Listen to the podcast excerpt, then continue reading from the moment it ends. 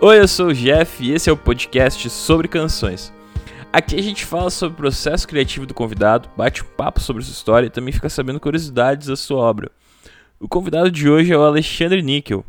O Níquel é vocalista e baixista da Topas, uma banda muito massa lá do sul, e faz um monte de coisa bem legal também, entre elas o podcast que me inspirou a começar o meu, o Meia Hora Sozinho. O episódio de hoje tem patrocínio da marca mais legal, a Huckle. A Huckle é uma marca de roupas que visa entregar produtos de alta qualidade por um preço justo. Eles têm umas meias muito legais que eu já gostei demais da primeira vez que eu vi. As três primeiras são a Mula Sem Cabeça e o Saci Pererê, que são da coleção Marvel brasileira. E tem também a da Capivara, que faz parte da série Animais Fantásticos. Com promoção de lançamentos, meias estão no site com desconto e tem que aproveitar, corre lá, compra. Quem estiver ouvindo o podcast tem 20% de desconto, é só usar o cupom sobre canções. Sim, assento e corre para ser feliz. Vale a pena, gente, as meias são muito massa. Siga o Instagram deles, é usehuckle, U-S-E H-U-C-K-L-E Use Huckle. E tem também o site que é www.huckle.com.br. Vale a pena conhecer. Eu tenho certeza que vocês vão achar massa demais. Para tu que está acompanhando e já conhece, eu já falei várias vezes, tem o Padrim, tem PicPay. Vocês podem ajudar o podcast a se manter nativa e seria muito, muito legal se vocês ajudassem, porque é importante. Cada coisinha que entra sempre ajuda, né? No final do mês tem os boletos e tal. Só cola lá para ajudar que a gente agradece. Também acessa lá que vai ter todas as recompensas certinho, tudo que, que tem de benefício para quem assinar. Além de me manter vivo, mantém esse podcast no ar e, e, é muito, muito bom. Se quiser me acompanhar, as redes sociais é arroba Jeff Souza, Instagram e tal, segue lá. Acompanhe minhas músicas, meu trabalho, enfim. O episódio de hoje tá no ar. Alexandre Níquel com vocês. Vamos lá. Olá, tudo bem? Oi, tudo bem, Jeff? Tudo Tô certo, tudo ótimo. aqui, meu tudo amigo. maravilhoso. Alexandre Níquel, palestrante agora. Palestra... Não sei se palestrante é o nome, mas tô fazendo umas coisas estranhas na vida, como sempre. Como tá sendo esse novo momento? Então, cara, é meio que uns stand-up aí, né? É horroroso. É horroroso e mágico, Uhum. diria tipo Mr. M. Não, é tipo, cara, é muito difícil. É muito difícil. É- Imagina tu fazer um show, tu fazer um show tipo de, de uma banda, tipo, sem ter, fazendo quatro aulas de violão, assim, meio que é Nossa. isso, assim. E aí tu tem que fazer um show nu- numa cidade onde ninguém te conhece. Sim. Tá, e tem um lado bom que tu te fode, e obviamente tu aprende, tu a- começa a ficar blindado, que é que nem show de banda em colégio, tu começa a ficar blindado. Mas é horroroso, assim, pra tua autoestima. Ainda mais pra, pra mim, que não tem uma autoestima muito, muito alta. O lance do podcast, como tu, qual a diferença assim, maior que tu sente entre compor uma música e fazer um podcast? Porque ali tu tá falando de ti também, só que de uma outra forma, né? É, eu gosto do. Ultimamente, hoje em dia, eu ultimamente hoje em dia, eu gosto muito mais de fazer podcast do que qualquer outra coisa na minha vida. Uhum. E eu gosto porque ele se aproxima muito de uma forma livre de criação. Eu Uhum. posso contar uma história, eu posso ficar falando contigo sobre composição, eu posso ficar falando sobre ele- eletricidade, eu posso fazer um rap, eu posso fazer. É tipo uma tela em branco no qual as pessoas consomem de uma forma contínua e semanal, de, geralmente. E eu acho isso muito foda, cara. Eu acho isso do caralho. Eu acho as possibilidades são infinitas e inexploradas ainda. E eu gosto muito disso. Por outro lado, o lance de composição, música, ele já tem um. tá pré-definido algumas coisas. Beleza, vai ser uma música. Sim. Vai ter que provavelmente rimar alguma coisa. Vai ter. Tá dentro de alguns parâmetros e tem a sua magia também. Tu tá compondo ainda música ou tu tá- só, só tá focado no, no eu podcast? faz nove meses que eu não faço música, que eu não tô afim. Uhum. Que eu tô de sa- um pouco de saco cheio, um pouco sem vontade de fazer. E eu me dei conta de que eu não preciso fazer uma parada que eu não quero. Sim. Meio que isso. E falando no teu comecinho de carreira, como foi teu começo na música, as primeiras composições? Beleza. Começo da música, eu não gostava de música, eu nunca gostei muito quando eu era criança, sempre achei idiota pra caralho, assim. De forma geral, eu achava, puta, o cara que escuta música, eu não entendia. É tipo como, sei lá, o cara que faz joga curling pra mim hoje, eu não consigo entender. Mas beleza, eu não entendi. Aí uma vez eu vi um primo meu com fone de ouvido. Aí eu, caralho, que foda! Ele tava com um Walkman, assim, eu, foda. Daí eu pensei, puta, não, música é do caralho, cara, tem Walkman. E aí eu comecei a pensar nisso. Daí eu ouvi uma música no rádio do Pato Fu. Quantos anos tinha mais ou menos? Ah, eu era bem criança, mas eu já deveria ser uma criança que gostava de música. Aham. Tipo, devia ter oito anos, assim, tipo. Mas eu tinha zero conexão. Tipo, Sim, sim. minha irmã tinha LPs e eu queria a caixa, comprar a caixa pra guardar os LPs. Assim. Uhum. tipo isso, assim, não tinha conexão com música. Aí eu ouvi a música do Pato Fu e pensei, pô, música até que é legal. Aí, me lembro que mais tarde, assim, tinha uns 10 anos, aí eu, eu, um amigo meu do colégio falou sobre Sublime. E aí eu comprei um CD do. Não, comprei um CD do Oasis antes e achei, achei legal. Aí, beleza, eu comecei a pensar, não, música talvez seja legal. Daí eu gostava de Oasis e Sublime. E aí eu tinha um primo meu que tinha uma guitarra e ele tocava assim, tinha um outro amigo nosso que tinha uma guitarra. Daí eu pensei, pô, vou fazer uma banda, o que eu vou fazer? Vou ser empresário. aí minha cabeça era nunca me envolver com música, eu queria ser empresário quando eu tinha, sei lá, 12 anos de idade. Nossa. E aí eu fui nessa, assim, eu meio que nunca me empolguei com música. Daí quando eu fui vindo cada vez mais Sublime, eu pensei, puta, eu podia tocar alguma parada. Eu estava na oitava série. Aí na oitava série eu pensei, vou tocar alguma coisa. A guitarra qualquer idiota toca. Bateria é muito grande e deve ser caro. Essa é a minha cabeça E na faz época. muito assim. barulho. Faz muito barulho. Eu pensava, era muito grande, não tem como eu carregar. Eu, não, eu sou muito preguiçoso. Eu vou, vou tocar um bagulho diferente. Tocar baixo, tem menos corda, mais fácil. Aí eu peguei e fui atrás, marquei uma aula de baixo sem saber o que era. Cheguei na aula, o cara me mostrou assim que era um baixo. Aí eu meio que comecei a fazer aula de baixo. E tu curtiu no começo? Eu meio que tava fazendo uma parada sem entender muito, cara. Sei lá, se tu me levar num jogo de paintball hoje, eu vou achar legal, mas não vou pensar que eu vou profissionalmente jogar paintball por 15 anos. É engraçado que eu comecei no baixo também. Eu ficava meio chateado porque a galera, ah, toca aí um- um- alguma coisa. E aí tu ficava, tum, tum. Não, tum. Tipo, ninguém. É um troço meio sem. É muito chato de tocar sozinho, né? Por isso que o Champignon aprendeu a fazer beatbox. Crer. É verdade, eu me lembro de uma entrevista dele falando que tocar baixo sozinho é meio, meio triste. Assim. E eu fiquei obcecado, daí eu fiquei, eu virei um bom baixista. Por um tempo eu fui um bom baixista, que é estranho. Eu comecei a estudar muito, eu comecei a fazer aula pra caralho, até cheguei a dar aula. Eu era realmente um baixista. O cara eu passava, na minha cabeça eu tinha que ter os dedos fortes. Aí eu pegava um skate e ficava andando com os dedos, com a mão, numa quadra de, de cimento. Porque eu achava que meus dedos tinham que ser os dedos mais fortes de qualquer baixista. E eu ficava andando na tarde, co- completamente louco, assim, e tocando o dia inteiro. E aí eu comecei a tocar baixo e tal, e, e comecei a tocar relativamente bem depois de um tempo. E aí eu entrei numa banda que é a Topas, que foi a banda que durou- per- perdurou minha vida. Está num hiato aí, meio sem conversar muito sobre isso, mas está num, num- numa parada meio estranha, assim, ah, de relacionamento.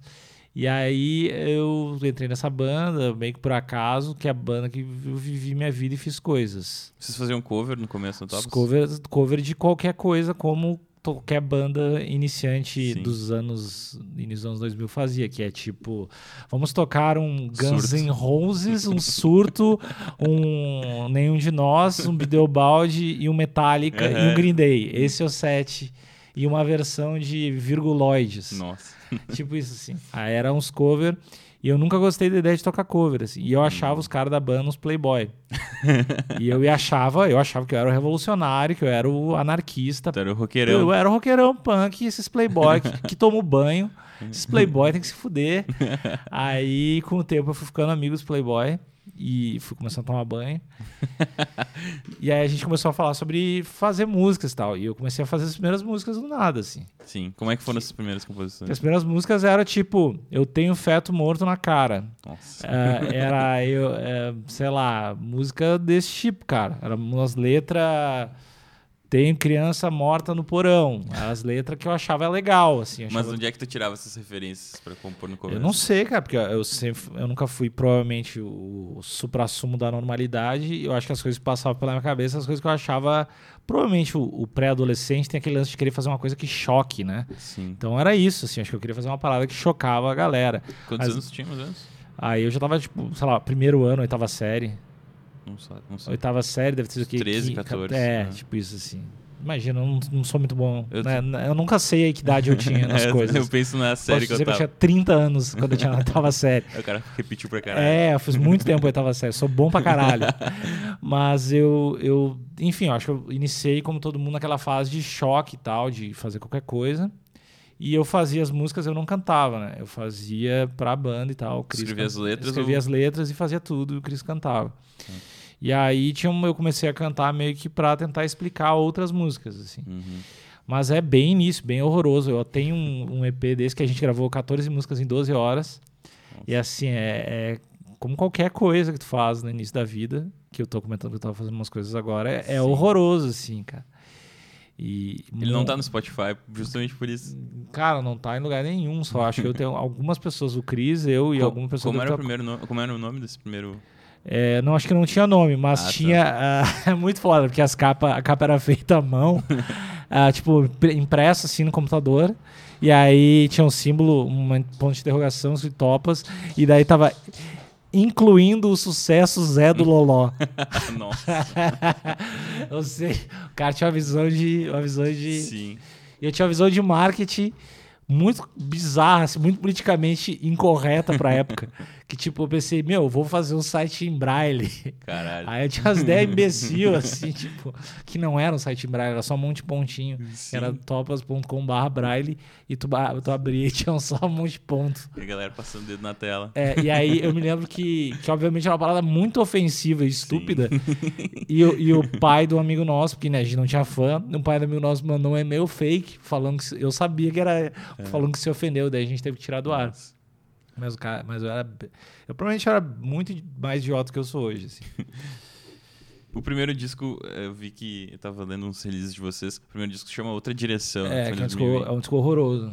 É, por que ele não tá no Spotify? Porque é muito é ruim porque eu, mesmo. porque eu falei, porque ele é horroroso. Ele é horroroso. Na verdade, ele é um disco legal pra, pra época que a gente fez, pro, pra, sei lá, pra carga que a gente tinha. A gente já não era tão idiota assim. Já tem. Já é uma música estruturada, já tem metrônomo, já não é. Aham. Não é tão. Vocês gravaram com quem primeiro? A gente gravou com a gente gravou com o Thiago Becker, que Uhum. é, o do- é o dono do Soma, um estúdio muito grande em Porto Alegre, que é um cara que meio que a história dele sempre se cruzou com a nossa, assim. Uhum. A gente gravou as primeiras demos quando ele voltou dos Estados Unidos e trabalhava no estúdio chamado Tech Audio, daí ele abriu o estúdio dele, daí a gente gravou, foi a primeira banda a abrir, daí ele abriu um massa. outro estúdio dele, daí a gente foi a primeira banda a gravar. a gente sempre teve uma relação muito legal com eles. Inclusive, o, o Nós Somos os Piores, a gente gravou no estúdio dele também. Legal. Sempre tem uma história em paralelo, assim, com ele. E ah, as primeiras, esse primeiro disco, como foi assim pra compor? Tu- Era, então, era uma relação muito, um pouco mais unilateral, era uma, muito uma parada de eu fazer mesmo, era eu que fazia, Uhum. chegava com as letras, todas as letras, todas as paradas, e eu acho que foi o primeiro disco que eu tive uma participação muito grande, assim, em todos os processos, acho que o, o, o- também era muito início, assim, o Gigante, que foi na época um dos últimos a entrar, ele estava entrando há pouco tempo, então ele estava começando a botar mais identidade dele, de, do lance de ter mais guitarra e tudo mais. E eu acho que acabou sendo meio centralizado e isso foi se perdendo com o tempo. Eu acho que a banda foi cada vez todo mundo botando mais a cara, mas eu acho que esse primeiro, que é bem ruim, tem muito culpa minha, assim. E aí depois veio o 3, que não tem dois, no É. caso. Então, daí, entre isso tem um monte de ideia, um monte de coisa né, na vida segue. Mas aí veio o terceiro, que foi o disco. Esse primeiro disco, já outra direção, já teve música que tocou na rádio e tal. Ah, que massa. Já, já meio que rolou. A gente começou a, a fazer show fora do estado. A gente já começou a ser uma banda Uhum. que tinha alguma. que não era uma banda só pros amigos do colégio. É, vocês usavam muito bem a internet, assim, É, também, no É, a gente comecinho. meio que começou a. pegou a transição das bandas começarem a usar a internet do jeito certo. Uhum. E a gente foi uma das primeiras, acho que, a usar do jeito mais ou menos certo. E aí a gente já começou a fazer coisas legais com esse disco, de tocar em outros estados, fazer shows, fazer festivais um pouco maiores, tocar na rádio. A gente começou a ter alguma coisa. Uhum. Mas era assim, olhando hoje, era bem ruim. Ah, e aí, a gente, uns três anos depois, a gente gravou um disco chamado Terceiro, que foi o segundo disco. É. Que você- Tu já contou essa história pra mim, mas. é, não, o terceiro é porque eu sempre acreditei que o terceiro disco é o melhor disco de qualquer banda. E existe uma teoria, não é só eu que penso isso, porque o primeiro disco, geralmente a banda tá assim, tá ela teve na verdade a vida inteira dela pra compor o Sim. primeiro disco. Então ela larga tudo, tudo lá. E o primeiro disco sempre é OK. Aí o segundo disco, ela tem pouco tempo pra fazer e geralmente ela tá assim, num prazo mais apertado, que ela vai ter um ano para fazer, e não Uhum. sabe tanto fazer o disco, não teve tempo para pensar a respeito. Então, o segundo disco sempre sai meio ruim. e o terceiro, geralmente a banda aprende a fazer as paradas, e o terceiro disco sempre é o melhor das bandas, na minha cabeça. crer. E aí eu, sempre, eu falei pra eles, meu, vamos pular o segundo, vamos fazer o terceiro direto, e o disco vai se chamar terceiro. e aí foi essa a piada interna da parada. E aí foi aí já foi um disco bem mais legal, um disco que tocou em rádio, um disco que, já, que bem que fez a banda rolar, assim.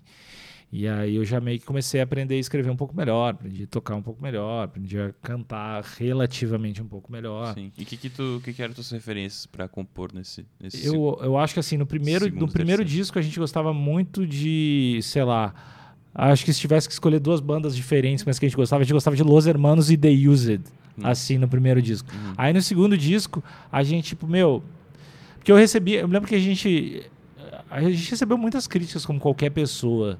E teve uma delas que foi do caralho. Que foi de um cara que até. Um cara até meio otário até. Mas a gente fez um show muito bêbado, cara. Um show bebaço num lugar chamado Dr. Dr. Jack, eu acho, em Porto Alegre, lá um bar pequenininho. Uhum. E a gente era uma banda meio. A gente não tinha gravado nem o primeiro disco. E a gente era uma banda. Aquela fase que tu acha que tua banda é do caralho e só não é gigante porque o mercado é estúpido, saca? que teu som é foda Tá todo mundo errado. tá todo mundo errado e tu tá certo. E a gente fez um show bebaço, bebaço de não conseguir ficar em pé, Nossa. assim, de estragar, de ter problema técnico no meio do show e não conseguir caminhar, assim, bebaço. Cara. E aí, nesse show, um cara escreveu um release do show. E aí o cara escreveu, é, eu me lembro muito bem que os caras escreveram uma coisa muito foda. Ah, a culpa não foi dos microfones, a culpa não foi dos negócios, a banda que não está, que é, meio ruim e não tá criando uma parada nova. E eu parei a pensar, cara, esse cara tá certo, assim, é ruim, assim. tipo, eu não escutaria essa banda, saca? Sim. Isso foi um momento muito foda de pensar, meu, eu escutaria isso? Aí eu pensei, não, não escutaria isso, isso tá ruim, cara. Uhum. E aí a gente lá já começou a amadurecer mais e, e tentar beber de outras fontes, entender a parada um, um pouco diferente. Eu acho que o terceiro já tem mais umas influências. Eu, eu- como eu sou um dos criadores da parada, eu tenho mais dificuldade de, de, de ler, assim, de ter leitura, porque eu acho que é uma- não é tão claro assim, mas deve ter também um resquício de Los Hermanos lá no meio. Eu acho que deve ter um resquício de Cake, que é uma banda que eu gosto pra caralho, Sim. e talvez porque eu não consiga cantar de forma aguda. e, e eu acho que tá, tá lá de algum jeito. E aquelas bandas pós-emo ali, aquele batalhão de banda pós-emo lá também tá no meio, assim. Mas bem que eu acho que, que a Topas nunca foi uma banda emo real, raiz, assim. Sim. Mas eu acho que é por aí de influência. E qual, co- como era o teu sistema pra compor nessa época aí? Tu, tu parava pra, pra fazer a música e fazer, surgir a melodia, escrever a letra? Ou, enfim, É, criava a letra e depois Letra, encaixava? letra eu acho que tudo, tudo fo- foi letra minha desse do terceiro, se eu não me engano. É, tudo letra minha.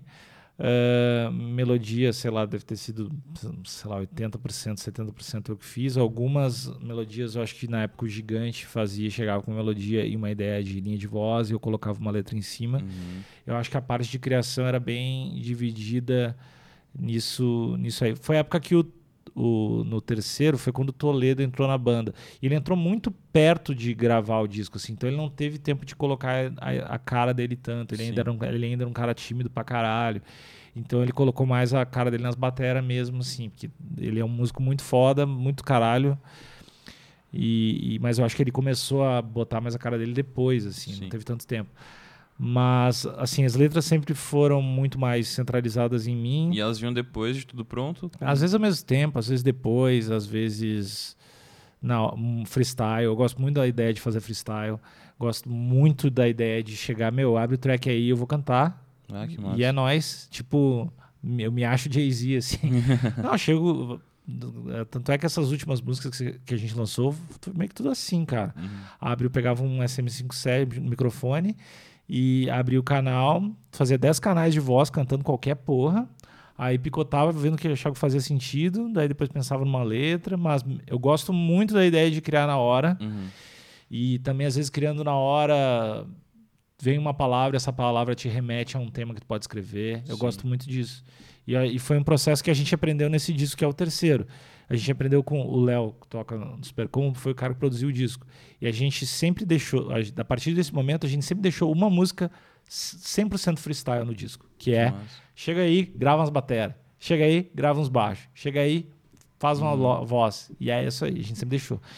Acho que a gente aprendeu isso e esse processo acabou meio que virando o processo da banda. Assim, a gente não tem um apego mais de composição do cara que fica na tarde, escreve, não sei o que é música. A gente chega, meu, hack, e é nóis. Que massa. E, e por que, que tu acha que tu tem essa facilidade pra escrever letra? Porque tu lê bastante, tu assiste bastante filme, sei lá. Eu, eu acho, apesar de não parecer, e, e aí muita gente que me conhece provavelmente vai rir ao ouvir isso, eu acho que eu sou uma pessoa sensível. eu acho que eu, te- eu tenho uma sensibilidade que não transparece no meu dia a dia, mas eu sinto pra caralho as coisas, assim, tipo, tudo, cara. Então, eu acho o lance de ser muito sensitivo, é, o lance de ser muito. ter o lance da, da imaginação, de, de tal- talvez até o lance de, de eu ter déficit de atenção.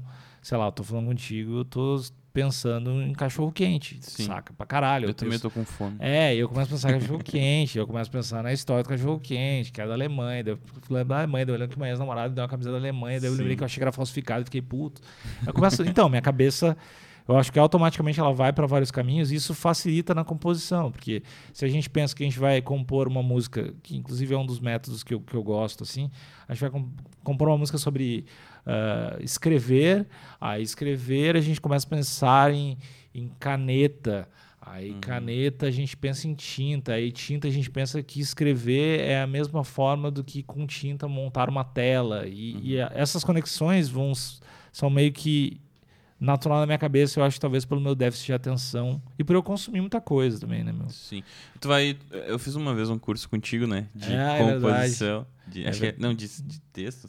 Era de composição, É. acho. E eu achei muito legal o método, porque é uma coisa que geralmente é intuitiva, a gente vai aprendendo meio que sozinho, assim, né? E aí eu me lembro que, que eu fui fazer esse curso contigo até para aprender outras, outras formas de ver.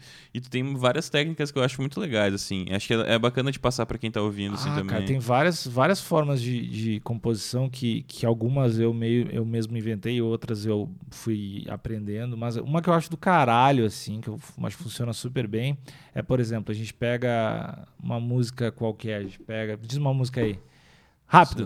O surto. A gente pega o surto. Eu tava lá, ela tava ali, sei que pirou meu cabeção. A minha ideia seria fazer uma parte C pra música. Sim. Então, é, aí eu penso, puto, o cara tá falando sobre pirou o cabeção. Aí o cara tá nessa melodia. Eu continuo a música sem existir essa parte da música. Uhum. E aí, a partir disso, cara, nasce uma parada completamente nova, porque não existe a parte C da porra da música do surto. Sim. Infelizmente, senão estaria no Museu Internacional. do- Eu gosto muito. E isso é uma parada que tinha um, é um sambista que faz essa técnica, cara. Que eu não me lembro, mas ele é tipo um dos três, quatro sambistas que todo mundo conhece. Uhum. Que ele continuava as músicas que, não, que já existiam e fazia umas partes C, fazia um outro refrão. E, e é uma, uma forma que eu acho do caralho. Outra coisa que eu acho muito legal é a associação. Eu acho que a associação é muito, muito foda, assim, de, de tu- que é o que eu tava falando contigo, de caneta. Caneta. Aí tu vai, tipo, tu pega um papel gigante e vai Vou, anotando. vou listando e vou listando as coisas relacionadas a isso, assim. Eu acho que isso ajuda bastante. Eu gosto da ideia muito, e eu faço bastante. Por exemplo, tu olha Vingadores hoje, e aí tu pensa, pô, tem a história lá do Thanos. Pô, e se eu fizer uma música sobre a história do Thanos, mas não citar Vingadores e não citar absolutamente nenhuma Uhum. referência, mas contar a história de um pai que teve que sacrificar a própria filha. Eu não vou contar o Vingadores aí pra não dar Ah, mas spoiler. já deve ter assistido. Quem Não. é fã já assistiu, cara. Então, mas eu não E sei se, se se é fã e não assistiu, é muito otário. Beleza, mas existem todas, todas as histórias do mundo, existem mais de uma história Sim. dentro, e existem subtextos. E às vezes, se tu enxergar um filme, se tu enxergar uma história do Chapeuzinho Vermelho, tu vai ver que lá existem outras histórias dentro. Uhum. Spin-offs. Spin-offs dentro, e tu pode criar na tua cabeça. E talvez tu contar essa história, ou tu pensar, vou fazer uma música sobre o sentimento do lobo mau ao Uhum. ser descoberto pelo caçador dentro da barriga da, da parada. Obviamente, eu tô falando isso, parece, e é idiota. Uhum. Mas, isso, cara, qual é o sentimento de ser flagrado fazendo uma parada errada? Uhum. Saca? Isso é, um- isso é um sentimento interessante. Todo mundo já. Meu, qual, qual foi a coisa mais errada que tu já fez na tua vida e uma pessoa que tu gosta descobriu e falou pra ti? Saca? Esse sentimento que tu tá fazendo agora é um sentimento importante. Saca? Sim. Não é um sentimento qualquer. Isso, sei lá, acabou de vir por causa do Chapeuzinho Vermelho. Sim. Então eu acredito muito nisso. Eu devo estar parecendo completamente louco pra quem não me conhece. Não, cara. Ah, talvez, mas não acho que não, cara, porque é engraçado que cada, cada pessoa que eu entrevistei aqui tem um processo completamente diferente. Gente que não pega, ah, não sabe, não, não escreve mais com, com caneta e papel, Ah. sabe? E eu acho legal, não sei se tu continua fazendo isso, mas quando a gente conversou aquela vez, tu tinha uma folha grande e aí Ah, pegava a caneta. É, eu, eu escrevo com. Eu tenho várias paradas muito loucas, cara. Primeiro que uma coisa começou no colégio. Quando eu ia mal no colégio, eu fazia duas coisas. Eu, comprava uma- eu cortava o cabelo e comprava uma bico quatro cores pra estudar. Que era o meu o lance do tipo do. Cara, do. Do, do cara virar o Falcão virar o boné pra Aham, trás. Pode crer. Aí eu sempre desde eu pensar, putz, eu tô com a bico quatro cores, eu tô focado. Então eu sempre tive lance de canetinha. E aí as músicas o que eu fa- faço, eu pego, compro muitas cartolinas, escrevo o título da música, e vou fazendo essas coisas de associação Uhum. e tento escrever as músicas em cartolina, porque como eu, eu escrevo e apago, escrevo e apago, às vezes tu escreve num caderno, tu esquece de uma frase porque tu passa, e daí tem que Uhum. passar tudo a limpo.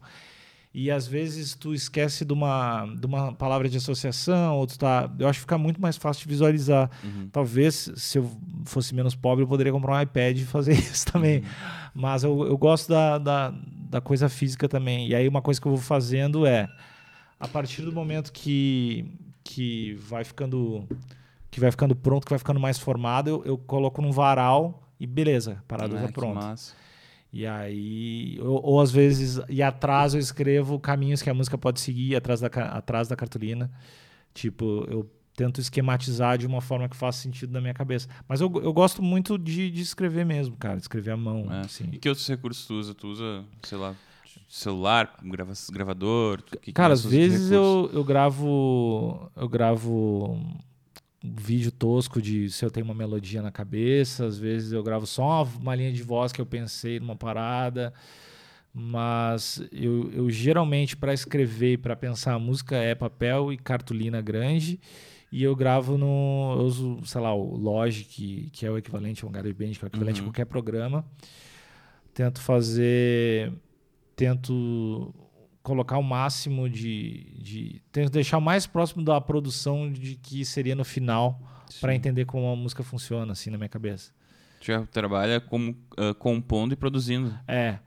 Não por assim, porque eu não sou um produtor, mas não, eu. mas eu- produzindo é, na tua cabeça. Na minha assim, cabeça eu já faço os, os backing vocal, eu já faço tudo para entender como é que tá soando. Já faço, sei lá, se tem um pulse, se tem uma compressão, se tem um efeito, eu já tento colocar tudo para visualizar, pra ver se funciona. Sim. E, e uma coisa que, que eu demorei também para aprender é ter o desapego da estrutura, de tu- que esses, esses programas te dão esses recursos. Pelo menos o Logic, de tu, Logic, Logic, Logic te dá esse recurso de tu colocar ah, e movimentar a estrutura, tirar esse verso para cá, arrastar para Uhum. cá sem fazer muita, muito alarde.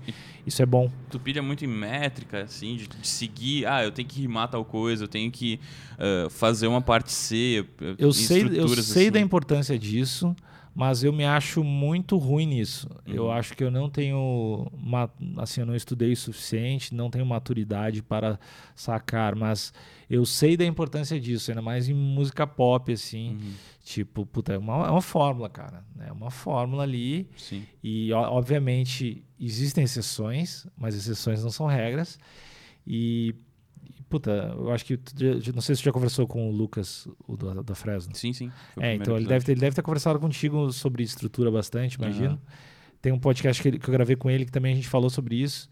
E ele é um cara que, pra mim, ele saca muito mais isso, assim. Uhum. E ele é um, tem, tem uma visão muito mais legal. Eu já vindo, eu acho que talvez por ter em mim aquela parada meio rebelde de 13 anos, de querer fazer uma parada com uma estrutura um pouco mais diferente, eu comecei assim. Hoje em dia, eu acho que as músicas da Topaz é uma estrutura meio padrão, cara. Meio É. padrão. Mas eu- é algo falho em mim. Sim.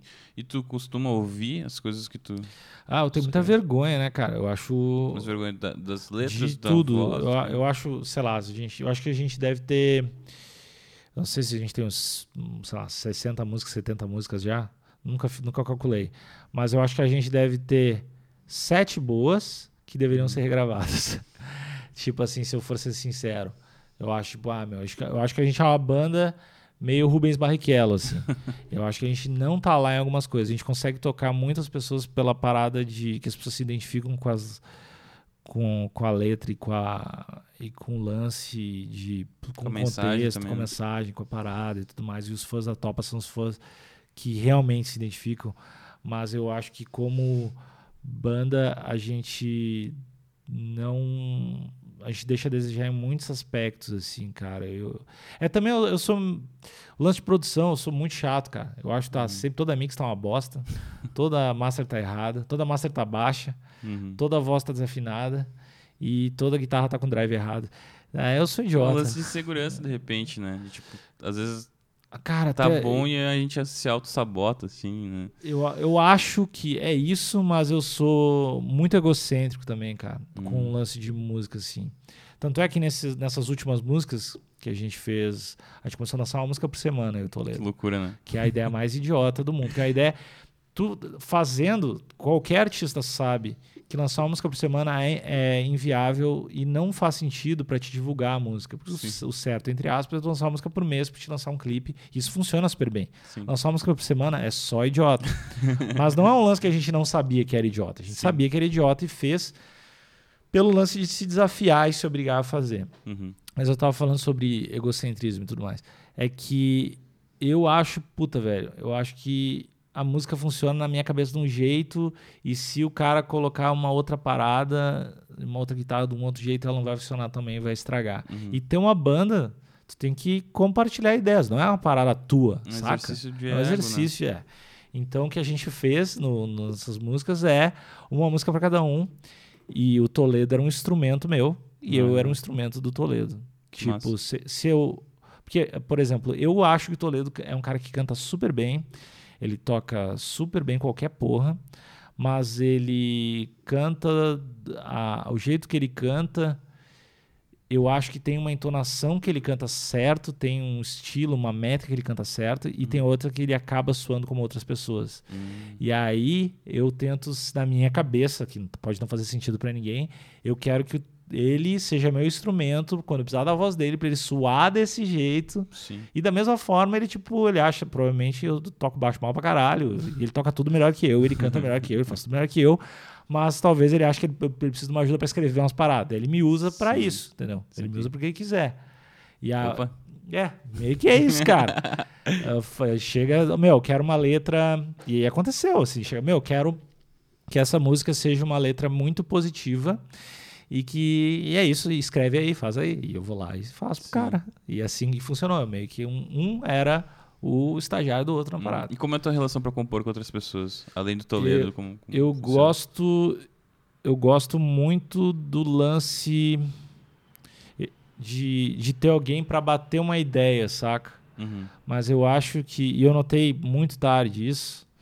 Que eu acho que eu tenho muito, muita confiança no, talvez a confiança errada, cara. Mas eu acho que eu, às vezes eu, eu. Como é que eu posso dizer isso, cara? Eu tenho confiança no que eu estou fazendo quando eu estou escrevendo. Eu, eu acho que eu sei escrever. Sim. Eu acho que eu não sei cantar muito bem, eu acho que eu não sei tocar muito bem, eu acho que eu não sei a métrica muito bem, mas eu acho que eu sei escrever. Uhum. Então, quando eu estou escrevendo com alguém, eu geralmente tenho um pensamento muito arrogante de achar que eu sei o que é melhor para o momento. Assim. Uhum. Isso pode ser um, muito um erro, tanto é que eu não sou milionário, um escritor milionário. Mas aí eu acabo usando de outra forma, eu acabo usando muito mais como um ping-pong. Tipo, eu falo feijão, tu fala arroz, eu penso, pô, arroz é legal porque a gente pode botar branco aqui. Uhum. E, e, eu acabo usando muito mais como ping-pong do que pensando, tipo, ah, não, o cara falou arroz, puta, uhum. arroz é do caralho. Sim. Vou escrever arroz. E, e isso é um defeito, cara. É um defeito que eu precisaria corrigir se eu quisesse. É que compor com outra pessoa que a gente tava falando, é um exercício de, tipo, tu abrir mão de várias coisas. Exatamente, né? tu abrir mão. E às vezes é complicado, né? Eu me, eu me sinto muito melhor não tendo a obrigação de. Se a gente for compor junto, uma coisa para mim, no caso, né? Uhum. Eu, eu não gostaria de ter a obrigação de ter que acatar a tua decisão. Uhum. Se a gente for comprar uma, comprar uma parada pro projeto Jeff, foda-se, eu tô aí pra, meu, uhum. se tu uhum. quiser que eu escreva qualquer coisa, eu escrevo da forma que tu achar melhor e rimar, e se não quiser que rime, eu faço. Mas se a gente tá fazendo uma parada pra mim, barra topas, e se na minha cabeça topas é uma parada minha, eu sempre penso que, meu, a minha decisão é a decisão final da parada. É, e tem que ser, né? Às Eu vezes tem que ser, mas às vezes eu acho que se eu tivesse o desapego, se tu for mais. Tu não tá sempre certo, né, cara? Eu não tô sempre certo. As pessoas não estão sempre É, certas. mas é que o teu projeto, eu acho que tu tem que ter noção do que, tu- do que, que tu quer, né? Então acho que talvez seja. Eu acho que talvez seja certo. É, eu não, Não sei. sei. Eu sempre tenho uma batalha aí de achar que isso talvez seja um ego meio babaca e talvez eu tenha perdido oportunidades de, sei lá, do Jeff ter falado arroz e arroz ter sido a parada certa Uhum. pra ter colocado uma música. A gente já escreveu com muita gente nesse processo, assim? De compartilhar. Cara, eu escrevi bastante com o Cris e e era muito mais isso de, de ele bater ideia, Sugerir coisas. sugerir e coisa eu em cima de, de, de- Ou, tipo, até com o Neco, às vezes, cara, eu escrevia umas paradas e ele ficava. Depois falava que é fo- foda que eu mudava, mudava as paradas, ou não curtia o que ele Uhum. escrevia. Ou, que eu acho que eu sou muito, muito chato pro lance da letra, porque eu, eu consigo enxergar uma parada na minha cabeça, e se eu vejo uma palavra que me incomoda, eu não consigo usar. Uhum. Meio diva babaca, assim, velho. E tu tem uma lista de palavras proibidas, né? Não, até assim, por disco, por disco eu não uso, eu não uso a palavra amor, uma vez por disco. Ah, aí tem os infinitivos, né, que eu, que eu evito. E fenômenos naturais, que são as paradas que, que puta, banda ruim faz pra caralho. Uhum. Né? Não só banda ruim, tem banda boa que faz também. Mas isso não é alguma. Isso não é uma crítica ou uma indireta a qualquer banda que faz, porque toda banda Sim. faz. Mas é, eu o- é acho o teu jeito de fazer. é, mas eu acho muito. Cara, botar. O mar vai te entregar pra mim. No luar a gente vai se encontrar. Puta, velho. Fica Eu, puto. eu tenho vontade de cravar uma caneta na minha garganta, assim. ligado? mas é. É porque eu acho que é o atalho mais fácil, né? Fenômeno Uhum. natural. Puta, que é a letra que tu pa- parece que tu não tá. Tu não, tu não quer te expor. Geralmente o cara que gosta muito de música em inglês começa a escrever em português, ele tenta escrever em português da forma mais vazia possível, pra não dizer porra nenhuma, porque ele não quer dizer porra nenhuma pra É não se não soar ridículo. E aí ele quer tipo ele escreve sobre algum sentimento que não vá comprometer. O sentimento que não vai comprometer geralmente é saudade talvez. E aí ele dá um avanço maior e coloca para é, quando ele pensa em se vender Uhum. ele começa a botar amor pra caralho e, e eu acho que é o caminho do compositor ruim assim começa com um fenômeno natural começa com uma paradinha que não quer dizer nada e coloca amor e começa a usar amor do jeito ridículo Um amorzinho. é começa a, a, tipo tu é meu tudinho assim Claro. tu é meu tudinho até que não é tão ruim eu, eu acho que vou fazer uma música com isso Tu compôs com o Lucas Lima também, um. ah, o Natal, né? Lima é eu já fiz a, gente fez uma música de, de Natal para um disco da família Lima é verdade não lembrava disso ah, mas o Lima ele mandou ele mandou a base da música e ele mandou um verso aí eu escrevi outro verso e fiz acho que se eu não me engano eu fiz umas linhas de voz e mandei para ele e ele escreveu em cima e puta a música é legal pra caralho ficou eu massa. adoro essa música, cara. É uma música de Natal que deveria tocar real na Globo, que é muito foda, porque o Lima, o Lima é realmente é que é outra parada, né? Ele é Sim. músico real, ele é um cara talentoso de verdade. Ele tomara que ele não escute isso, que eu gosto de falar mal dele, mas ele é muito foda assim, ele é músico de verdade, e Sim. produtor foda. É outra é outra approach daí. Sim. E tu falou que, que tu, apesar de não parecer um cara sensitivo, tu é. Como tu acha que as coisas externas te influenciam assim internamente? Meu, se a. Se eu sentir que a minha namorada tá chateada com uma parada do trabalho, talvez eu não aparente, mas eu vou ficar chateado também. Uhum. E aí, se eu. E é estranho, cara, porque às vezes eu. Pode estar, sei lá. Pode, pode ter descoberto que pegou fogo no prédio do lado e morreu 70 pessoas e eu posso não me importar tanto. Uhum. Mas, sei lá, se eu descobrir que. Não sei, se eu sentir alguma coisa, cara, de uma pessoa mais próxima, de. Eu acho que se, se tem alguém que eu gosto, eu, eu, eu meio que tenho a sensação que eu consigo sentir o que aquela pessoa tá sentindo, de alguma Uhum. forma. É meio, meio que X-Men, assim. e, e, mas ao mesmo tempo eu, eu aparento ser muito frio para tudo, assim, todo mundo comenta isso, assim, né? É bastante gente mesmo. eu não sou o cara mais aberto, eu não gosto de falar, não falo muito sobre sentimentos, eu não falo muito sobre essas paradas, mas eu me sinto um ser sensitivo. Sim, e nas músicas tu, te, tu procura te expor assim ou, ou tu é mais fácil tu contar a história de outras pessoas, de outros sentimentos? Tipo, tu pegar a história da Chapeuzinho Vermelho e criar uma história ao redor, tu prefere fazer isso ou, tu prefere te expor? Eu acho que eu não, não tenho uma preferência. Eu gosto é. de fazer qualquer, qualquer parada, assim, no lance de escrever. Eu gosto. Eu não, eu não tenho medo de, de me expor numa música, assim, né? de falar o que, o que eu tô sentindo. De, de ser uma parada que soe até ridícula porque é muito emotiva ou caralho, foda-se, velho. Se eu tô sentindo a uhum. parada, é isso aí. É nós, vamos lá. Se não gostou, escuta a próxima. Aí depois o terceiro veio o 11 Nós, com várias músicas muito hits, assim. 11 Nós, é, foi o terceiro. Aí foi o terceiro foi disco. O terceiro. É. uh, é, esse disco aí a gente já já tava mais coeso, lance de ser uma banda e tudo mais. Eu acho que é um disco que tem uma sonoridade entre as músicas um pouco mais identificável, o que não necessariamente eu gosto, mas é, é o que sempre uma banda procura. E também foi gravado em São Paulo, foi gravado no, na casa do Léo. Só que o Léo basicamente ele só mixou. A gente meio que gravou sozinho ou com o índio. Que o índio é um cara que, que é um índio. e que ele, gra, ele gravou. Ele gravava uns discos do Dead Fish, gravava uns de hardcore, e ele tava aqui. E aí ele meio que deu uma de técnico de som, assim, mas a gente meio que gravou o disco sozinho. Sim. E foi, eu acho que é isso, cara. Foi, é um disco que tem várias. Que eu já acho bem melhor do que o anterior uhum. e tal. Eu sempre acho que qualquer artista, né, vai achando a parada que faz Sim. cada vez melhor. Acho que tem umas duas músicas legais ali no meio. Tem Quais? Eu acho que se for para tudo errado, é uma música boa pra caralho. Acho que ela tá mal gravada, mas eu acho que ela é uma música muito boa. Uh, tem, tem, que, tem que olhar as músicas, assim. Eu acho que tem as, eu gosto muito do, do jeito que o Toledo canta nesse disco. Eu acho que tem, tem coisas ali no meio. Tem uma música chamada Suicídio ao Contrário, que eu acho a letra legal pra caralho, mas eu acho o arranjo meio brega. Uhum.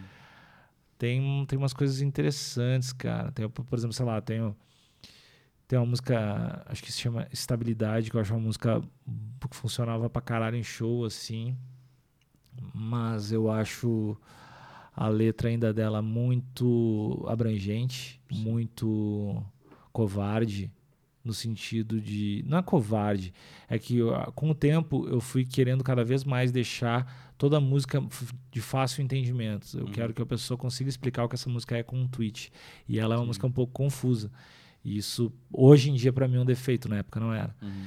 então mas tem algumas coisas ali que eu, que eu acho interessante assim. O som do disco é, é legal assim de forma geral. E qual a primeira música assim de começou a compor cedo? Qual a primeira música que tu pensou assim, cara, eu acertei a mão nessa, assim? Tem uma música do, do, do disco ruim, do disco Outra Direção, que se chama Obsessão, que é uma música que eu acho interessante, que é uma música que é meio que um sambinha, assim. Eu acho, pô, essa música, ela já tinha um lance... Ela era a história de um filme, que é um filme chamado Obsessão, que é um filme do Kevin Bacon. Uhum. É um filme do Kevin Bacon? Não tenho certeza. Uh, e que é um filme bem ruim, aliás. Mas era uma música que eu, puta, essa música é, é legal, assim. Eu se fosse umas pessoas tocando e cantando bem, eu escutaria, uhum. saca? Eu acho que foi a primeira música que eu pensei, não, esse pau não sou tão idiota assim Sim. e tudo mais. E, mas teve outras músicas de tipo. Uh, se for pra tudo errado, foi a primeira música que eu sabia que, tipo, meu, essa música eu acertei, tá? Tá certa. A Mário de Alto do Mundo também eu tava ligado que tava certo. Mas se for pra tudo errado, é a música que eu sabia que estava certo. Tanto é que eu queria cantar ela inteira. E ela tem a parte final que eu não conseguia cantar. eu chorei, cara, que eu não conseguia cantar. Caralho. Porque eu fiquei gravando, tentando e não conseguia cantar. E ela era uma oitava acima. Sim. E aí o Toledo gravou ela do jeito certo. Só que o Léo perdeu o arquivo. Ai, ai, ai. Então a voz, o tá no disco é minha voz, que era pra não ter ido porque eu não consegui gravar. Eu é. ficou o back em uma oitava abaixo, como voz principal. E aí, na real, no final de contas, ficou a minha voz, que era o que eu queria. Sim. Mas eu não consegui gravar. E, mas é uma, uma, música que eu, que, que eu acho foda, assim, que eu acho que tem a letra é legal. As, as músicas novas, das mais recentes, tem uma música, uma música chamada Sommelier de Relacionamento, que eu me orgulho pra caralho de ter feito essa letra. Uhum. Eu acho a letra foda pra caralho. Tem um, um vídeo no YouTube explicando a letra, que eu acho que pra quem gosta de letras e, e, tá afim de sacar um pouco de composição, dá uma escutada nessa música e olha se explicando a letra. Eu, esse é o meu orgulho, assim. Eu acho, tipo, puta, se eu fosse fazer um portfólio pra tentar vender música pra sertanejo, eu ia mandar essa, puta, olha essa letra aí que cada frase nela, cada linha nela faz sentido. Sim. E faz sentido do jeito que eu acho foda, assim. E do jeito que eu acho foda e do jeito que eu acho. Que na minha cabeça, o legal é conseguir explicar algo do jeito simples e do jeito complexo ao mesmo tempo. Uhum. E isso eu acho quando eu cons- as poucas vezes que eu consigo fazer isso, eu, eu sinto que eu tô fazendo uma parada legal. Sim. E aí depois do 11 Nós veio o Nós Somos os Piores. Nós somos os piores. Cara, eu, eu, pra mim, eu, sei lá, eu gosto de, de várias coisas, mas esse disco eu acho que o que eu mais ouvi, ele parece ter tudo meio bem pensado, assim. mas- É, é um disco que eu, de todos, é o meu predileto, assim Uhum. como disco. Hum, tem, tem uma música chamada Uma Palavra que eu curto pra caralho. Também tem, acho que ela tem defeitos Como mais. que surgiu a ideia do... do ah, a daquela palavra de Ah, tu não sabe falar. Acelum de Esperilucioso. Acelum desperilucioso. Cioso. É, Cio- então, a gente, eu, cara, tentei fazer muitas palavras. É muito difícil tu inventar uma palavra que não soe um remédio ou que não soe uma palavra indígena e que não exista. Então, eu demorei muito pra fazer essa porra dessa palavra, cara. E como é que tu fez? Eu fui fazendo, cara. Fui tentando, experimentando. Ah, vou falar, meu, é, falar juntando umas letras aleatórias. Mas tinha melodia e tu construiu a palavra tendo a Tinha. melodia? Depois eu mudei a melodia, daí tive que mudar a palavra. não? Ah, Foi, foi, foi difícil pra caralho de fazer. E é uma música que tem um troço que eu gosto pra caralho, que ela basicamente tem três notas. Que é- Uhum. eu acho do caralho a ideia de fazer uma música que tenha três notas, assim. sim. Ela tá, tem uma parte B lá que tem um- uma outra saída de notas, mas assim, eu, o cara pode aprender a tocar ela amanhã, assim. Sim. Eu gosto da ideia de fazer música. Eu queria fazer com duas, se desse. E, e é uma música que eu gosto também pra caralho da letra, acho legal. É, é, eu me orgulho dessa música. Tem Um Mundo é Nosso também, que... Que é uma música que eu acho, por exemplo, tá nessas que, que é uma melodia super bonita que o Gigante fez. Hum. E eu acho que eu caguei completamente a música, assim. Por quê? Eu, eu acho que ela tem umas coisas muito brega, assim. Acho que ah, o take de voz é horroroso, cantei muito mal. tipo, vergonhoso, assim. Eu, eu acho que se desse essa música na mão do, do Thiago York pra ele cantar e se mudasse um detalhezinho de melodia de voz para não deixar alguns finais brega. Se bem que o final brega é pop pra caralho. Uhum. Tem, tem um final de refrão que é mais vocês, essa é uma paradinha assim muito clichê, que é brega, mas é pop. Se desse essa música pro Thiago York, eu acho que rolaria pra caralho. Sim. Mas a minha voz tá horrorosa. A música é bonita. Tu pensa em compor pra outras pessoas? Que, pra quem tu gostaria de compor? Puta, cara, Que tu acha massa o Eu trampo e tu acha que tu conseguiria fazer uma coisa legal? eu adoraria compor para qualquer pessoa que me pagasse. eu não gostaria de compor de graça. Mas como. Eu não sei, velho. Eu, eu vejo tanto, tanto artista. Eu acho que é muito difícil para um artista ele ter a maturidade de saber que ele é um intérprete e não um compositor. E eu vejo muito. Tu não precisa ser os dois, cara. Uhum. O Elvis não era, o Frank Sinatra não era. Não, Pode tu não precisa ser o, o cara do- que faz as músicas. tu pode ser só. Não, não é uma vergonha isso. Sim. E ao contrário também, tipo, por exemplo, eu já conversei com o Toledo uma vez há tempo sobre isso, que eu falei, meu, a real, a real é que eu não sou um músico e eu não sou um cantor. Eu sei escrever. Uhum. E eu acabo dando um jeito, dentro dos meus defeitos, de conseguir executar as paradas e, e dou um jeito. Mas meu valor como ser humano na Terra para a música seria ser um cara que escreve músicas para outras pessoas. Eu Sim. acho, eu tenho, eu tenho essa visão Uhum. por ego e por porque a minha cabeça e minha experiência foi me levando a fazer uma banda e fazer o Caralho 4, mas Uhum. talvez se eu tivesse 14 anos eu pensasse diferente hoje e seria tentaria só ser um compositor para uma galera. Ahn, mas pessoas que eu, bandas que eu gostaria de compor, cara, puta, não sei, eu acho que essa galera de sertanejo não, porque tem a lance da sertanejo das minas que eu acho do caralho, que não precisa. As minas do sertanejo são foda demais. São, né? É, mas eu acho que, cara, música pop eu gostaria de, de tentar, assim. Às vezes eu vejo umas músicas do, sei lá, do Lucas Luco ou da Anitta ou de qualquer, com- qualquer parada pop ou do Lua Santana que... Lua Santana tem umas coisas legais. Mas que falta uma parada de letra um pouquinho diferente. Uhum. Porque a, a, a música popular, ela passou por passa sempre, né, por vários estágios, né? Daí o sertanejo, o funk dominou no mercado, rolou o lance de tomar ceva é do caralho, fe fazer festa é muito foda. Aí, porque antes era minha mina me traiu, estou sofrendo para caralho. Uhum. Aí rolou o lance da Seve é muito foda. Aí passou por ostentação é do caralho. Olha esse meu tênis. Aí agora tá tem, tem um lance das, das minas, que é muito foda. As minas no do sertanejo passou pela fase das minas, Uhum. que é umas letras muito mais visuais, muito mais legais, eu acho. E aí decaiu de novo, que é o lance tipo, curte essa minha bunda. Sempre rolou o lance de curte a minha Uhum. bunda. Mas agora eu sou livre e, e sexo é do caralho. É nós no sexo. Curte essa minha bunda aí. Boy, baba, otário. aí tá, tá essa, essa, esse falso. Essa falsa bandeira de, de, de nossa independência sexual, cara, quatro. E aí eu sinto que a música tem um gráfico, assim, ela vai indo. E, mas ela não sai muito desse da, da sexualidade, do lance do, da ostentação, seja ostentação de dinheiro, seja ostentação de sexualidade. Uhum. E, enfim, tem outros caminhos, cara. E o, e o romantismo. Esses dias eu vi uma música sertaneja que eu achei muito do caralho, velho. Eu não sei de quem era, mas era do cara falando do, da mina dele que era velha. Propaganda. Não, não. Da mina dele que era velhinha. Ah. Que, ele falando, tipo, pra alguém, tomara que tu tenha uma mina que seja igual a minha velha. Tipo, isso assim. Nossa. Eu achei tão foda. Então existe, existe coisas legais, sabe? Mas, mas é só quando sai dessa curva de olha minha bunda, saca? É engraçado, eu tava ouvindo esses dias uma que tava tocando, o cara come, começa a é, o nome da música é propaganda. O cara começa falando mal da, da mulher dele. Hum. E eu falei, nossa, cara, o que, que ele tá.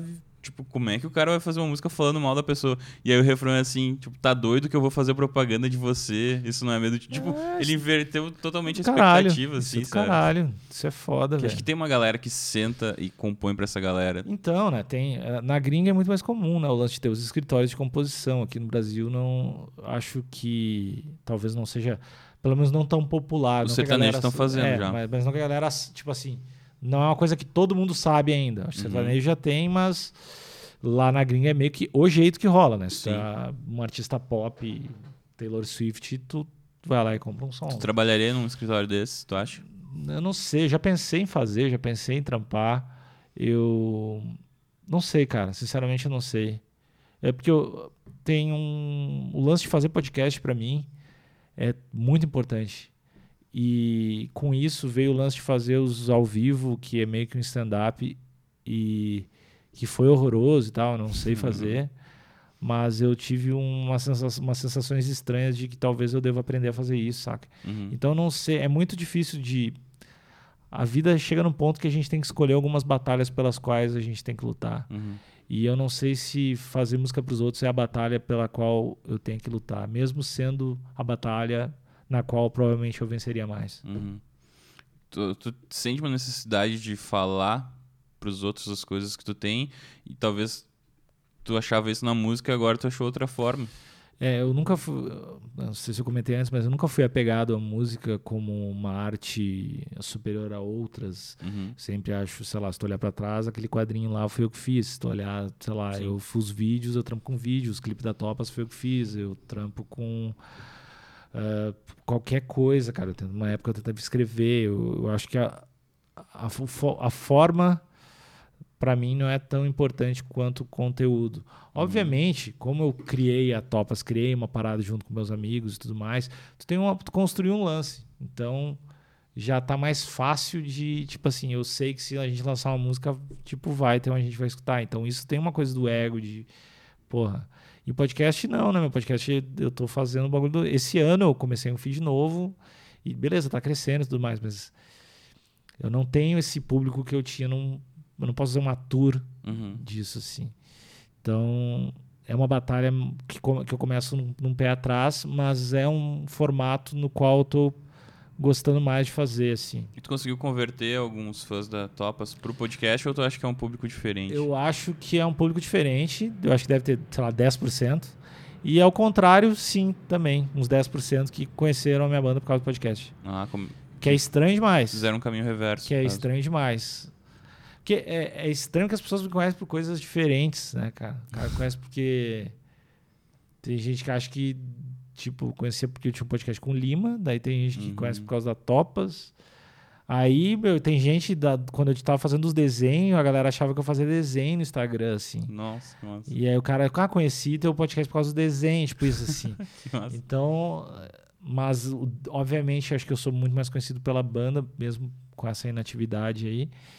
E, e agora o podcast tá, é que o podcast tá crescendo pra caralho, né? Que E acho que vai crescer cada vez mais também.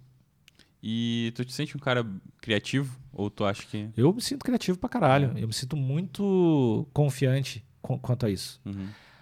Quase confiante barra arrogante, assim, cara. do- É. Da parada. Se chegar pra mim e falar, meu, preciso fazer uma música hoje de tarde, tipo tal e tal coisa.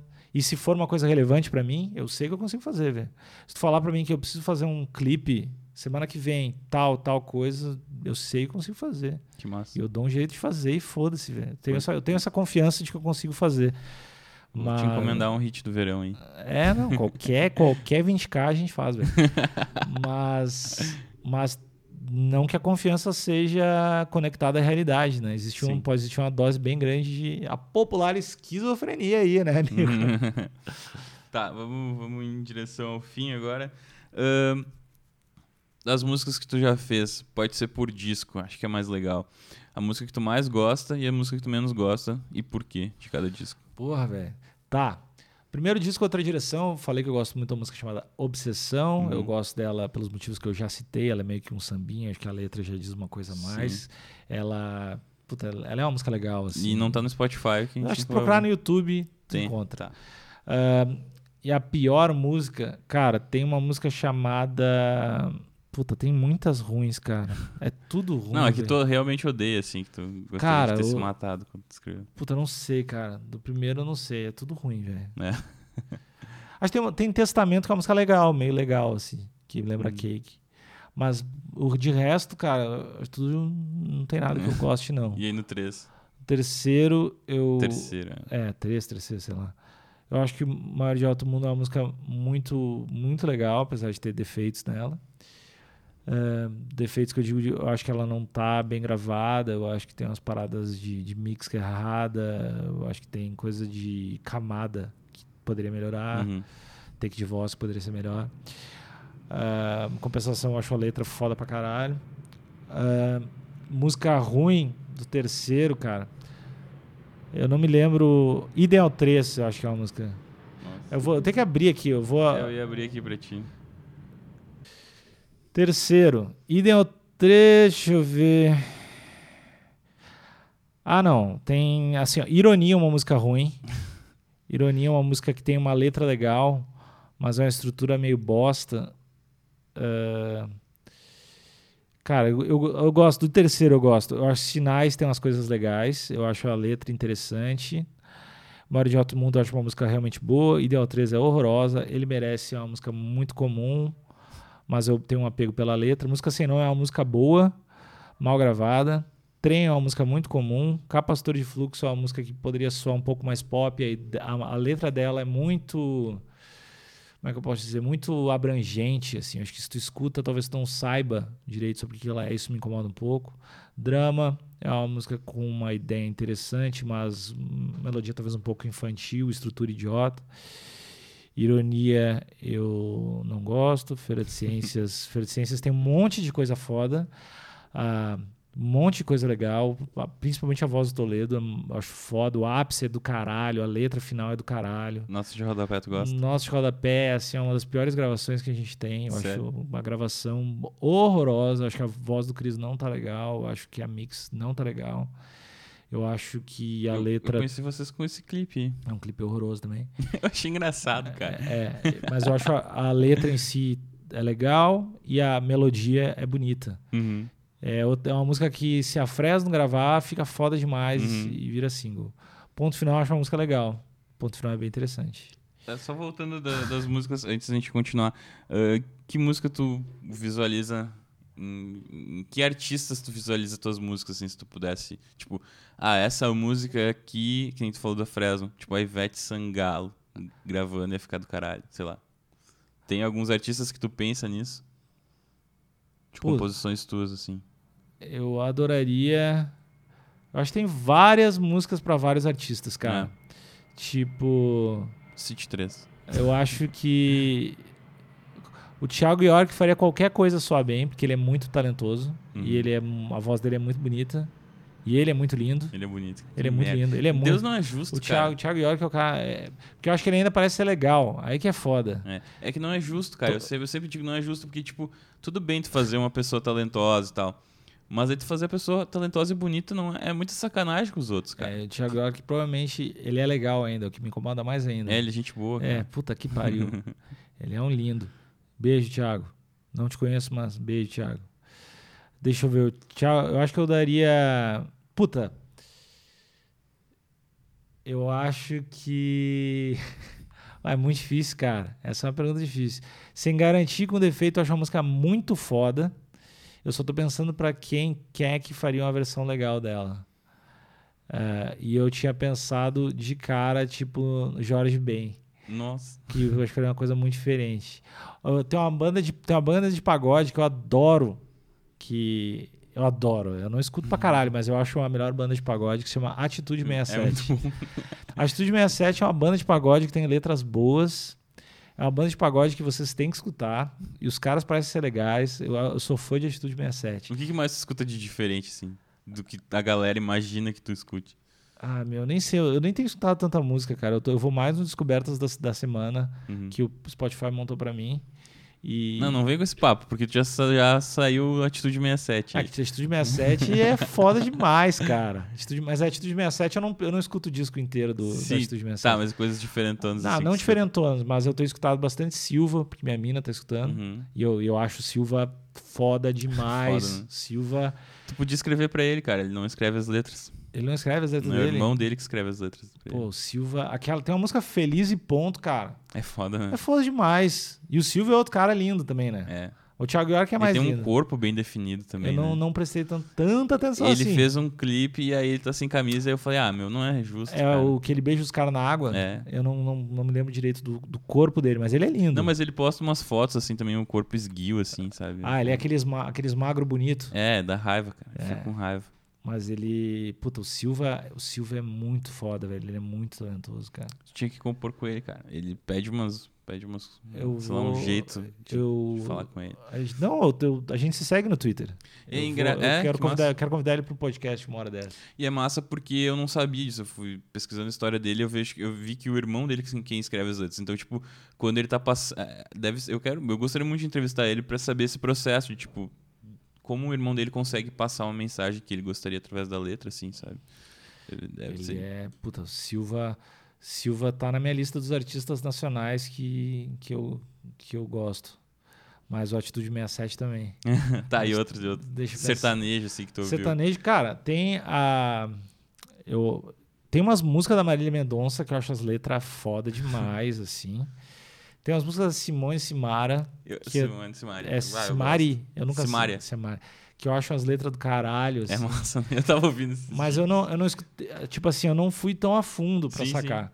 E a Marília Mendonça foi estranha, porque eu escutei umas coisas muito foda e umas coisas muito ruins. Hum, Mas as coisas muito foda que eu vi, pelo jeito é ela que escreveu. sim. Então eu acho que é. o- Eu tô com ela, eu acho que ela é foda. Ela senta, ela tem esse lance de sentar com a galera, ir pra um sítio e compor, assim. Ela, um puta, tempo. meu. Ela acho uma mina. Eu queria trocar uma ideia com ela também um dia. Eu acho Hum. ela foda. Ela é foda. E. Ah, tem os caras, meu. Tem, tipo. Certamente quem deve ser muito foda escrevendo MC, desse meio óbvio. Ah, sim. assim. Eu. Cara, deixa eu ver minhas, Deixa eu ver meu. Tem uma coisa aqui. Eu tenho um playlist. Pessoal que me, for me seguir no Twitter, depois pode me procurar aí, que eu tenho os playlists de músicas na. Ah, tem uma banda que eu gosto, uma banda nacional, que eu gosto muito. E que eu acho que eu também gostaria de escrever pra eles, é Lagoon. Ah, pode crer. Eu vi. E eu acho que é uma banda muito interessante, muito legal. Deixa eu ver. Bandas que eu gostaria de escrever. Ah, sei lá, velho. Sei lá, eu gostaria de escrever pra alguém famoso eu ficar famoso também. Pra ganhar dinheiro Pra também. ganhar dinheiro também. É bom. Você já gravou já compôs pro Lucas Lima, cara. Tá bom. Ah, pau no cu do Lucas Lima. pau no cu família Lima. Meu violino, que que tu quer, cara? Tá, enquanto isso, tu quer, eh, vamos continuar ali Ah, as piores, desculpa. melhores. Ah, Então, então, nós, garantir com defeito, enterro, Só um tudo errado. Topas. A gente tá falando sobre 11 Nós. O que, que eu acho das músicas? Sem garantia com defeito, eu acho a música legal pra caralho. Eu acho que ela tá bem gravada, tá certinha. Tá na minha lista das músicas que eu gosto. Enterro, eu acho um conceito muito legal de letra. Acho a melodia um pouco simples demais. Ela foi feita se uma música pra pular no show e ela funcionava pra isso. Se for pra tudo errado, Tu foi brifado assim. não, eu fiz pensando nisso. Se for pra tudo errado, é uma música que, que eu adoro, acho a letra do caralho, tem os defeitos de, de voz ali no meio, mas é uma música boa, é uma música que eu me orgulho, é uma música que, na voz do Thiago York, Eu já toquei em show, foi, foi bonito demais. assim, é, cara. a- cara, é uma música que a galera se emociona muito, É. então eu acho que na, na voz do Thiago York, o Thiago York ia ganhar mais dinheiro, o Thiago York ia ser mais Thiago York que o Thiago York. Aí tem Eu, que é uma música que o Toledo fez, fez toda a música. Ah, eu Sim, acho sim. que eu ajudei ele em uma frase, assim, pra dizer que eu ajudei. Que é uma música ok, é, é legal, mas pra mim não. Não. Como é que eu posso dizer? Não se destaca, saca? Uhum. Mas ela é uma música legal. Suicídio ao contrário, eu acho a letra uma das mais legais que tem e uma das melodias mais bregas e, e babacas que tem, assim. Estabilidade, já falei a respeito. Eu sempre esqueço, foi a música que a gente fez sobre na hora mesmo, assim. A gente É inventou, freestyle. é, foi um freestyle na hora, escrevi na hora também. A gente escreveu meio junto na hora. Ah, é uma música sobre dislexia. É óbvio, é uma música que eu gosto pra caralho, mas ela tem uma estrutura horrorosa, a estrutura é uma bosta, ela é tipo uma vinheta, mas é do caralho. Aí eu fico meio assim. Sono é uma música que o Toledo escreveu e eu escrevi o meio. A parte que eu gosto é o meio. Hum. Cara, muito Nossa. cuzão. Não, mas não, tem uma parte de. É boa a música, a parte que eu escrevi, no caso. É, é, tipo isso. Não, a música toda é legal. E como o Toledo canta, eu acho que o Toledo canta bem pra caralho. É bom. Ele, ele é o Tem melhor. futuro esse guri. Ele é o melhor vocalista, com certeza, disparado entre eu, ele e o Chris, que já cantou. É o Toledo. E nessa música ele tá com uma voz legal, que é uma voz que eu curto. E aí na- tem uma partezinha no meio que, quando a gente, sei lá, uma partezinha lenta, meio grave, que eu acho a voz dele muito bonita. Uhum. E gosto bastante. Contas é uma música, gosto da letra. É uma letra que tem a ver com eu ficar em casa, com a minha antissociabilidade, talvez. Uhum. Mas também não. Como é que eu posso te dizer? Eu acho que eu gosto também um pouco de músicas mais singles. E Uhum. ela não é uma. Quem não ajuda atrapalha é uma música sobre jogar Winning Eleven. Então, Que massa. eu acho que é- começou como isso, assim, né? E aí nós somos os piores. Aí nós somos os piores, que é um dos meus discos prediletos. Tem o Roteirista, que é uma letra que eu gosto pra caralho. Acho que o Lima ajudou a fazer. Uhum. A melodia que não fui eu que fiz, eu acho que foi o Gigante.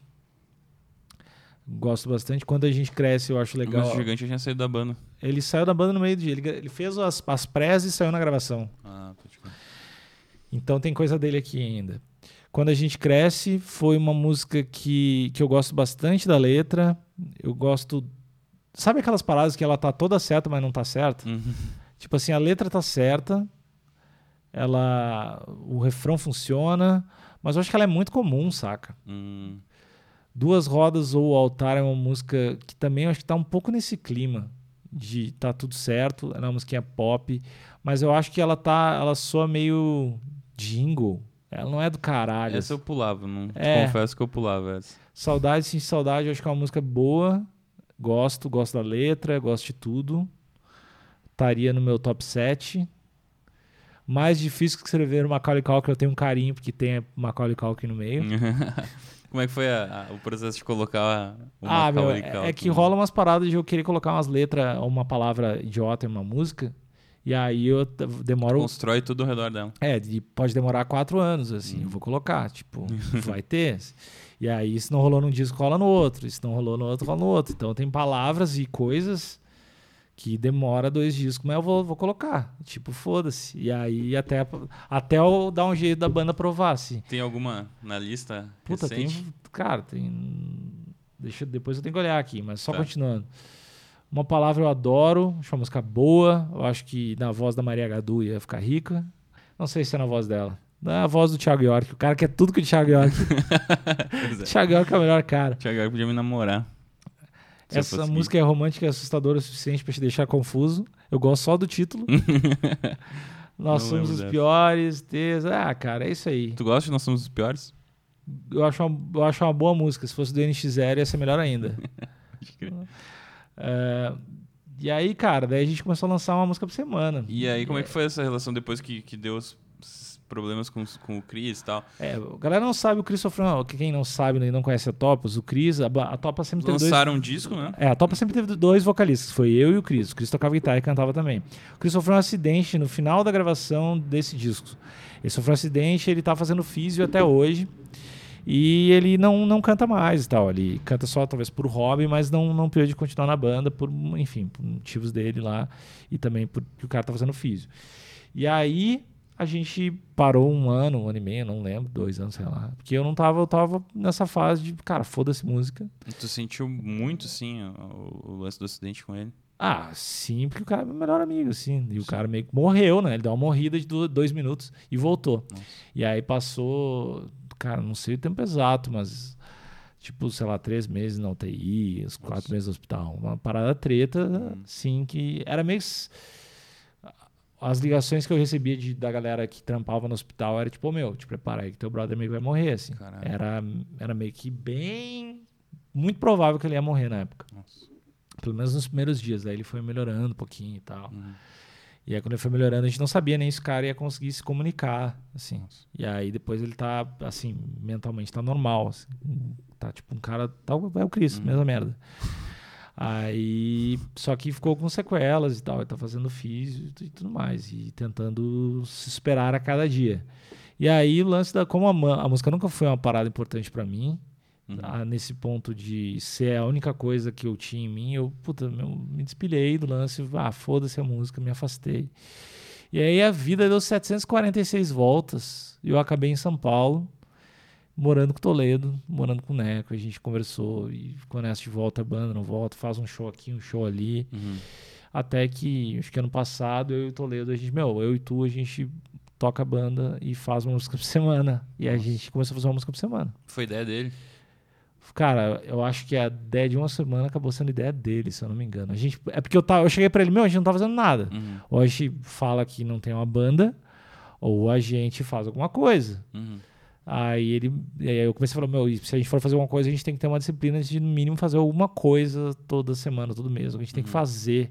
Senão a gente não vai fazer. E eu acho que a ideia de fazer uma música por semana foi dele. Se eu não me engano. Aí. E Vocês de- faziam toda ela e gravavam em uma semana ou vocês já tinham coisas a gente prontas tinha umas bateras, mas, meu, a maioria, tipo, letras, paradas, fazia na hora ali mesmo. Nossa. E tinha umas bateras gravadas. E tem muita música que sobrou ainda, né? Dessas de uma por semana, tem, sei lá, no mínimo umas seis pré-gravadas. Hum. Que falta um detalhe que outro. E por Tem- que vocês não lançaram? a, gente, a gente lançou as músicas daí no início do ano. O Toledo falou: Meu, tá, tá muito foda fazer uma música por semana, é impossível, cara. Aí eu falei: Cagão, cagão. Aí ele falou: Sou mesmo. Aí a gente teve essa conversa e a gente, tá, meu, vamos dar um tempo pra pensar aí. E aí, recentemente, eu troquei uma ideia com ele e falei: Meu, eu não tô afim de fazer música agora. Tu também não, aparentemente não tá, porque senão tu estaria fazendo. E, e vamos cada um seguir a vida. E quando a gente ficar com vontade de fazer música, a gente fala sobre isso. E aí a gente vai para um sítio ou para qualquer lugar, ou toma uma atitude que a gente achar que faz sentido Uhum. e faz um disco, porque a gente não precisa de banda para ganhar dinheiro, a gente não precisa de nada, a gente não precisa dar satisfação para ninguém. A banda sempre fez as paradas porque a gente quis, do jeito Uhum. que a gente quis, a gente não precisa mudar isso.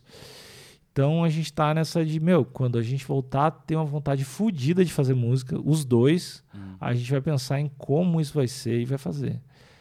Porque não existe nenhum outro motivo para fazer isso. Uhum. Eu não vou fazer música assim, a gente nunca, a gente ganha, já ganhou grana com isso, cara, fez show, tudo mais, mas não é nossa, os dois têm outras coisas para fazer hoje para sustentar e levar a vida. É um lance Sim. de satisfação 100% pessoal, saca? E aí fazer por fazer ou ou começar a virar uma obrigação de fazer uma música por semana e ser só uma obrigação, saca? Passa o prazer. É. Então a gente, meu, vamos. Quando, se um dia a gente tiver vontade, também não é obrigado a ter, a gente, meu, pega um mês, vai pro lugar, não avisa ninguém, faz um disco de metal, foda-se todo mundo. E é isso aí, faz um disco de metal em latim e remixa. E é isso aí, velho. Essa é a ideia da banda. Que massa. Tem um quadro no podcast que chama Por Trás da Canção. E esse em especial, eu sempre peço pro, pro convidado escolher a música. Eu, eu gostaria de escolher uma delas, que é Se For Pra Tudo Dar Errado. Que tu falasse um pouco mais sobre ela, tipo, como foi, da onde surgiu, como tu fez ela. Beleza. Se for pra tudo dar errado, foi uma música que eu tava pensando sobre várias coisas, passando sobre várias coisas. Inclusive, minha mãe tava com câncer na época. E aí, cara, era, uma, é muito uma parada também relacionado a as pessoas permanecerem juntas independente do que aconteça e preferir permanecer juntas mesmo na pior das hipóteses, porque ficar juntas talvez seja a melhor escolha. E nem, nem sei se, assim, analisando, não sei se é uma reação ou se é um pensamento salutar, saca? Mas é um pensamento humano, é um pensamento que as pessoas têm de relacionamento amoroso e relacionamento, sei lá, de brother, de Uhum. trampo, de qualquer outra coisa. E eu tentei escrever uma música que tivesse essa ambiguidade, que pudesse ser uma música que pudesse ser sobre as discussões e a vida que eu tenho com a minha mãe, ou se pudesse ser sobre um cara com uma mina. E, e, é- e eu pensei bastante sobre isso. Eu escrevi ela e eu tinha um verso e tal. Tu escreveu a primeira letra? Escrevi, eu escrevi a letra tocando, assim, já, já Uhum. tipo, meio fazendo ao mesmo tempo. E eu queria que ela soasse diferente. Eu queria que ela fosse, cara, tipo uma música do. Não sei como é que é o nome da música, mas uma música do Silverchair. Eu queria que ela fosse. Não tivesse aquele. aquele eu não queria aquela levadinha de verso dela, que eu acho meio Uhum. trouxa. Eu queria que ela fosse um pouco mais diferente. Mas aí a gente começou a tocar ela e eu me lembro que eu estava no salão de festas do meu prédio, o Toledo chegou e eu tava há muito tempo falando, meu, o refrão tem que ser essa letra. A música é sobre isso. Eu não consigo fazer esse refrão. E ele Hum. fez, pegou o violão e fez, assim, na hora. Nossa. Aí, tipo, tá, é isso, a música tava pronta. Que aí a gente foi pra São Paulo, daí rolou o lance, tipo, puta, eu consegui gravar. Rolou o lance que eu falei da gravação, Gil, que, eu, que, que era uma música que eu tinha um apego, tipo, essa música é minha música, velho. Essa música é, tem uma carga que essa, essa música é minha, saca? Uhum. Eu tenho que fazer ela, e aí eu não conseguia cantar ela. Porque é muito alto pra mim, que o ápice, eu tenho um alcance, uma região que minha voz não alcança. E aconteceu essa parada de do cara perder o arquivo e ficou minha voz. Mas. Mas é uma- é eu gosto bastante, cara, pela carga emocional. Acho uma, acho uma letra legal, acho uma letra inteligente, bonita e tal. Não, não é uma. Apesar de eu achar muita coisa que eu faço ruim, Uhum. ela não tá nessa lista, assim. Ela tá no, nos- na- entre as sete coisas das quais eu mo- mostraria pro Thiago York. Que massa. E é isso.